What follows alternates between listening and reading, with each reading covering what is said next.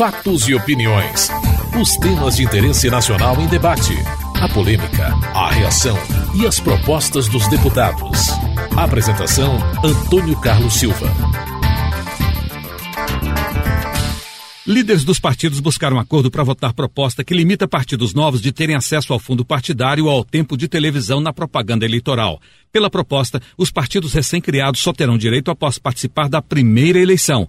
Criado no final de 2011, o PSD teve esse direito nas eleições municipais do dia 7 último. Sem o acordo do Democratas, o projeto gerou discussão entre os deputados. O deputado Silvio Costa, do PTB de Pernambuco, criticou a votação da proposta. Todo mundo sabe que existe uma indústria de criação de partidos políticos no Brasil. Ok. Não pode um projeto de um mês que proíbe a criação de partidos, a serviço de Kassab, que ganhou tempo de televisão, ganhou fundo partidário, monta um esquema desse aqui para proibir todo mundo de não falar mais sobre criação de partido. O deputado Inocêncio Oliveira, do PR de Pernambuco, que presidia a sessão no momento, explicou a colocação do projeto em votação. Ao contrário do que Vossa Excelência diz, esse projeto não é a favor de Kassab. Esse projeto moraliza a criação de partidos porque ele determina que só terá direito ao fundo partidário aquele partido que tiver passado pelas urnas. Então, esse é que é o verdadeiro a verdadeira moralização da criação de partidos políticos. Silvio Costa continuou o ataque. Aliás, quero dizer que sou a favor do projeto. O problema é a forma que o projeto foi colocado. Na calada da noite, num dia que não vai ter ninguém aqui. Essa é a questão. Ele não poderia fazer isso sem discutir com o plenário. Inocêncio Oliveira saiu em defesa da mesa diretora. Nosso deputado Silvio Costa não foi na calada da noite, porque o projeto foi levado ao Colégio de Líderes. Em segundo lugar, não é preciso unanimidade no Colégio de Líderes para trazer uma matéria. Tanto é verdade que a MP 272 será votada amanhã através de discussão e debates. Carmen Zanotto, do PPS de Santa Catarina, também reagiu às críticas de Silvio Costa. Eu preciso, por princípio, dizer ao deputado Silvio que eu era uma das vice-líderes presentes da reunião e não foi na calada da noite, deputado Silvio. Foi a exemplo de muitos outros projetos que são acordados pelos líderes ou vice-líderes, e eu estava lá representando o bloco PV-PPS, e foi acordado. Se o senhor não concorda, nós podemos, através dos instrumentos internos do regimento, não votá-lo. O debate continuou no dia seguinte. O deputado Ivan Valente, do pessoal de São Paulo, defendeu o adiamento da votação do projeto. Não é o momento, nem a hora de votar nessas condições um projeto desse tipo. Nós temos um problema de reforma política aqui. Está aqui o relator. Fontana, entendeu? Esperando há dois anos para ser votado um projeto de reforma política. Antes das eleições, nós não vamos discutir isso, não vamos discutir de forma pragmática e de forma aleatória. Mesma posição teve o deputado Alfredo Sirquis, do PV do Rio de Janeiro. Essa é legislação de pânico dos políticos. Quer dizer, na verdade, é um casuísmo votar isso agora. Nós temos que retomar o rumo da reforma política o rumo da Comissão da Reforma Política, cujo relator Henrique Fontana tem aí se esguelado, tentado insistentemente alguma coisa que seja de fato transformadora na política brasileira.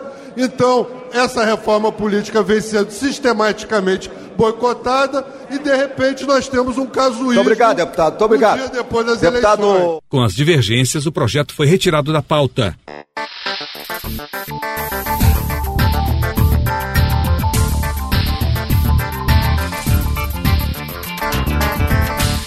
O resultado das eleições municipais também foi tema dos debates. Parlamentares elogiaram o processo, comemoraram resultados e fizeram propostas. O líder do PT, Gilmar Tato, de São Paulo, falou do crescimento do partido nas eleições deste domingo. PT, que digamos que nos últimos tempos tem sido achincalhado por uma parte da oposição e da grande imprensa mas vamos lá, vamos lá, veja o que aconteceu com o PT. Ele foi o partido que mais teve votos para prefeitos no país. Com a legenda, com 17 milhões e 300 mil votos. Um aumento de 4% em relação a 2008. O PT conquistou 647 prefeituras. Sendo que em 2008 tinha eleito apenas 558. O PT vem tendo um crescimento constante desde 2002. Portanto, 12% a mais de crescimento em relação às prefeituras de 2008, cresceu para 2012. E ainda há 22 candidatos petistas que, que irão disputar o segundo turno em cidades que têm mais de 200 mil habitantes. Jutaí Magalhães, do PSDB da Bahia, propôs mudanças nas pesquisas eleitorais. Hoje existe um instituto, é, um, um ambiente de fraudes organizadas, de estelionato nas pesquisas eleitorais. Qualquer município do Brasil tem instituto se oferecendo para fazer pesquisa fraudulenta registrada para conquistar dois objetivos. Um, influenciar o eleitor em relação ao resultado, e o segundo, permitir captação de recursos para candidatos. E isso não é só pesquisa de institutos que nem existe a, de fato, acontece apenas no papel. Mas eu vou dar um exemplo aqui da minha cidade, a cidade do Salvador. O nosso candidato que está no segundo turno venceu o primeiro turno, saiu em primeiro lugar o ACM Neto. No, na boca de urna, o Ibope disse que ele estava sete pontos atrás. E na véspera disse que estava seis pontos atrás. Abertas as urnas, nós nem acreditávamos que fosse possível que chegasse em primeiro lugar. E quando a apuração se processou, se confirmou o que no, as nossas pesquisas internas mostravam, que a Semineto acabaria a eleição em primeiro lugar. Luiz Noé, do PSB do Rio Grande do Sul, comemorou o crescimento do seu partido. Por que nós estamos felizes quanto partido? Pelo próprio nosso crescimento partidário, crescimento do PSB nas eleições, aonde nós crescemos em torno de 40,6%, ou seja, nós crescemos nacionalmente o PSB mais de 46% em novos prefeitos. Esse número se reflete em vice-prefeitos e assim também em vereadores.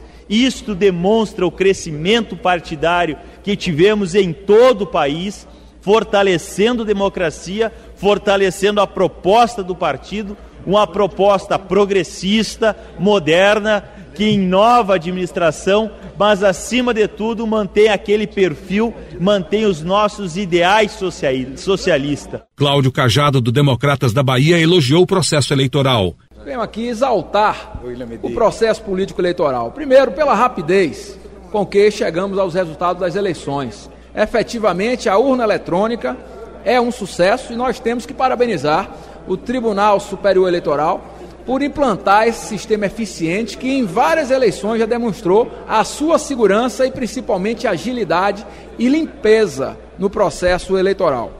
Por outro lado, eu queria aqui, senhor presidente, dizer que o povo se manifestou nas urnas de forma absolutamente democrática, extravasando na sua espontaneidade o seu voto de forma livre. Marcos Rogério, do PDT de Rondônia, fez um balanço do resultado das eleições municipais. As eleições municipais são, sem dúvida, as mais importantes eleições da democracia brasileira. Digo isso porque são os prefeitos e vereadores que cuidam da rua, da praça, do bairro e do município como um todo, onde moramos. Nesse processo eleitoral, nós tivemos, o meu partido, o PDT, no estado de Rondônia, teve um êxito muito grande, extraordinário. Nós tivemos um avanço significativo.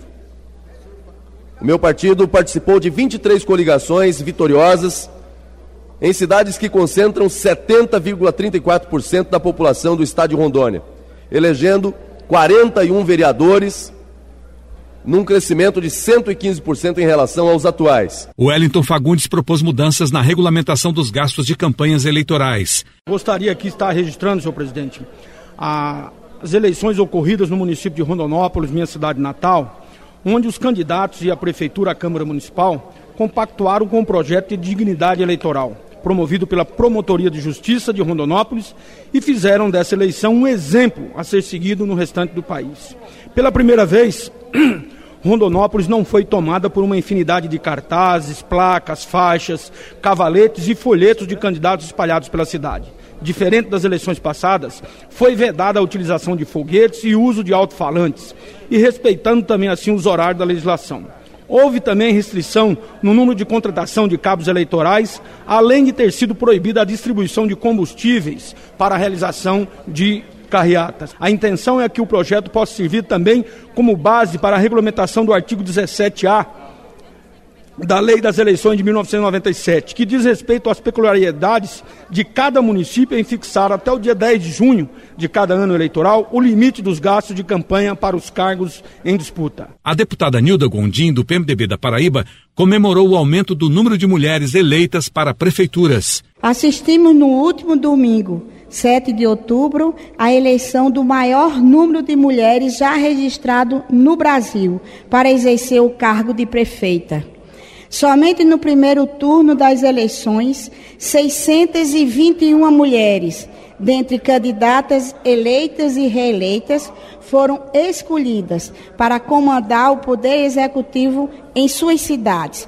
Número este equivalente a 11,37% do total de 5.463 prefeitos já eleitos em todo o país, conformidade da imprensa nacional. Parabenizo todas as mulheres eleitas nas várias regiões do Brasil e ressalto aqui o grande exemplo dado pela sociedade do meu estado, que elegeu 49 mulheres entre os 221 prefeitos eleitos no primeiro turno.